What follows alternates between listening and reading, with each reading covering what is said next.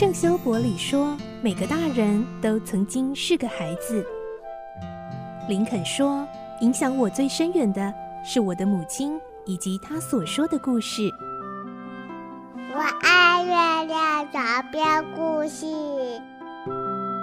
晚安，月亮床边故事。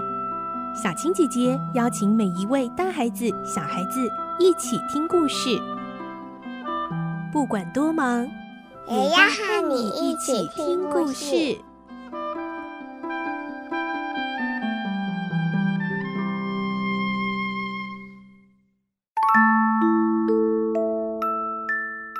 晚安，欢迎你和我们一起听故事。我是小青姐姐，我们继续来听《环游世界八十天》的故事。今天是第三集，我们会听到霍格决定要接受这项赌注，也就是他必须在八十天内环游世界一周。只要迟了一秒钟，他就要赔上两万英镑的代价。来听今天的故事。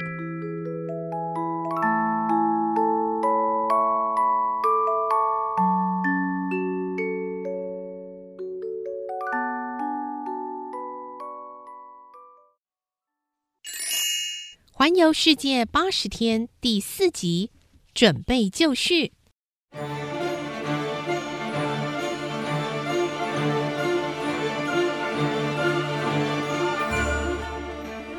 在帕斯巴德说话的当下，佛斯特已经退出了客厅。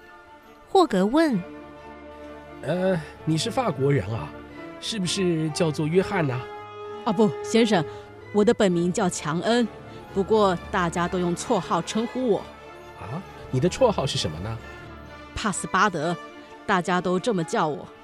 他们几乎忘了我的本名了。帕斯巴德在法语中的意思是备用钥匙。哦，我喜欢这个绰号。哎，那么我也这样称呼你了，帕斯巴德。今后就一切拜托你了。哪里，先生？呃，这是我应该做的。帕斯巴德发现主人说话时脸上并没有什么表情，好像要做出表情是很浪费力气似的。好，现在几点了？帕斯巴德看了看自己的银质大怀表，然后回答：“十一点二十二分。”哎，你的表慢了啊？是吗？慢了四分钟啊，没关系啊，只要你知道自己的表比较慢就行了。好啊，从现在开始啊，也就是西元一八七二年十月二号星期三上午十一点二十六分开始，你就是我的仆人啦。霍格说完就站起身，戴上帽子，走出客厅，留帕斯巴德一个人在家里。帕斯巴德从回忆中回到现实，看看壁炉上的时钟，再看看自己的怀表，果然差了四分钟。他忍不住笑了起来，自言自语：“ 哎，主人的生活形态和外表真是吻合啊！”接着，他躺到床上，舒服地伸展着身体，庆幸地想：“啊，我只要掌握住他的习惯，做起事来一定轻松又顺手。哈哈，太好了，将来想必是安定而平静的生活。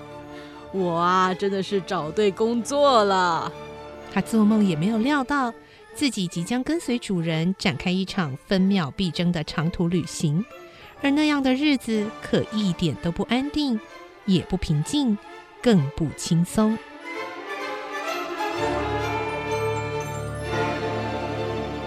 晚上七点四十五分，帕斯巴德步出房间，想到厨房弄一点东西吃。当他从三楼走到二楼时，听到了十分轻微的声音。那是从一楼大门的钥匙孔传来的。嘿，是谁啊？呃，不会是霍格先生吧？还不到八点呢。呃，难道这个家还有其他成员？哎，不是吧？嗯，那会是小偷吗？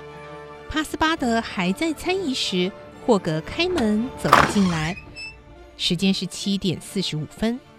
帕斯巴德看到主人后，大大的松了一口气，不过心中更加疑惑：居然这么早回来，真奇怪。霍格穿过大厅，走进自己的卧房。不一会儿，帕斯巴德听到尖锐的铃声。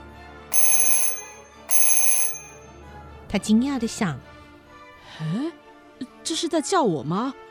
但是工作表上并没有写到这个时间该做些什么事啊。”当帕斯巴德迟疑的同时，铃声又响了。啊，还是去看看吧。帕斯巴德匆匆跑下楼，来到主人的房门口。他正想敲门，门忽然打开了，只看到主人一脸严肃站在那儿。啊我我我呃，因为还不到十二点，呃，所所以我我不确定是不是您在叫唤，我来迟了，真对不起。帕斯巴德赶紧掏出银质大怀表，拿到主人面前展示。哎，我没有怪你的意思啊，也知道现在是七点五十分，不过我需要你现在就去准备行李。呃，您要去旅行吗？哎，是你和我要去旅行，十分钟之后一起去环游世界啊！霍格平淡的语气像在说一件跟自己不相干的事。相形之下，帕斯巴德惊讶无比，又哑口无言地看着主人。哎，快去整理啊！我们要在八十天内完成这趟旅行，时间非常紧迫。我我我哦，我立刻去找出大皮箱。帕斯巴德还以为自己在做梦，他恍恍惚惚地转过身，准备奔跑去张罗。这时霍格却叫住了他：“哎，等等啊，嗯，不要带大皮箱，用小的旅行箱就够了。呃，替我带两件衬衫、三双袜子，你自己也一样啊。至于其他的日用品，需要的时候再买就好了。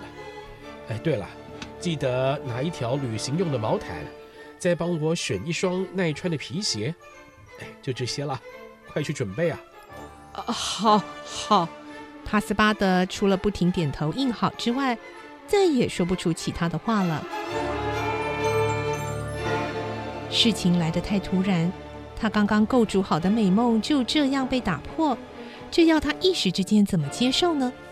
他走到客厅，全身无力地瘫在沙发上，低声哀叹地说。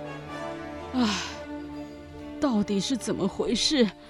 好不容易盼到安定的生活，怎么，怎么现在竟然要开始环游世界？啊，剩不到十分钟了啊！我得快一点。这句话像是针一样扎得他从沙发上跳起来。帕斯巴德一边准备所需的物品，一边絮絮叨叨的碎念：唉。霍格先生是不是疯了？好好日子不过，竟然要到处奔波。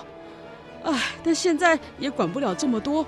我既然是他的仆人，就得尽忠职守，听吩咐做事。幸亏帕斯巴德动作快，加上要带的东西不多。不过片刻功夫，他已经提着旅行箱，火速出现在主人的面前。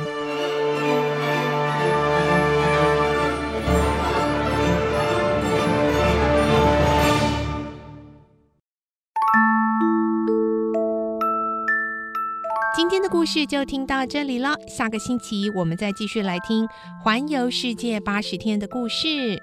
我是小青姐姐，祝你有个好梦，晚安，拜拜。小朋友要睡觉了，晚安。